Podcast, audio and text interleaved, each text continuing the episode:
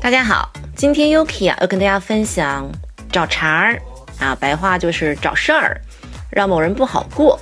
Give somebody a hard time. Give somebody a hard time. Okay, let's see some sample sentences. They really give me a hard time at the interview.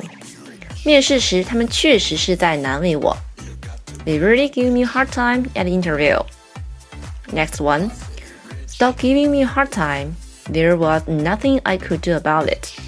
别再找我茬儿了啊！对于那件事儿啊，我真的无能为力。Stop giving me a hard time. There was nothing I could do about it. And last one. If you don't finish your project, the manager is going to give you a hard time. 如果你项目完成不了啊，经理不会让你好过的。If you don't finish your project, the manager is going to give you a hard time. 好，以上的三个例句呢，都出现了元音加元音的连读。像第一个，give me a hard time，那 me 和 a 之间呢，我们要加一个 滑音 y 啊，give me a hard time。那 at the interview，这个 t h e 呢，在这里我们要读作 they，因为 interview 是以元音开头的。那 they interview 之间呢，我们要加一个滑音 y 啊，the interview。那第二个例句，同样的道理，give me a hard time。那 me 和 a 之间加一个滑音 y。那第三个例句呢，则是 give you a hard time。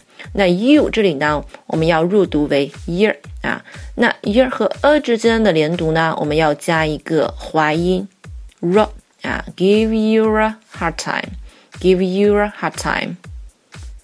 好，我们根据今天学的这个表达来引申一个句式。I'm having a hard time. I'm having a hard time. 后面加动词的 ing 形式。Let's hear some examples. Number one. I'm having a hard time answering your question. 我现在真的无法回答你的问题。I'm having a hard time answering your question. Number two. I'm having an extremely hard time trusting you. 我现在实在是很难再相信你。I'm having an extremely hard time trusting you. And last one, I'm having a very hard time finding a job. 我现在实在是找不到工作。 I'm having a very hard time finding a job. Alright, that's it for today. 以上就是我们今天分享的内容啦。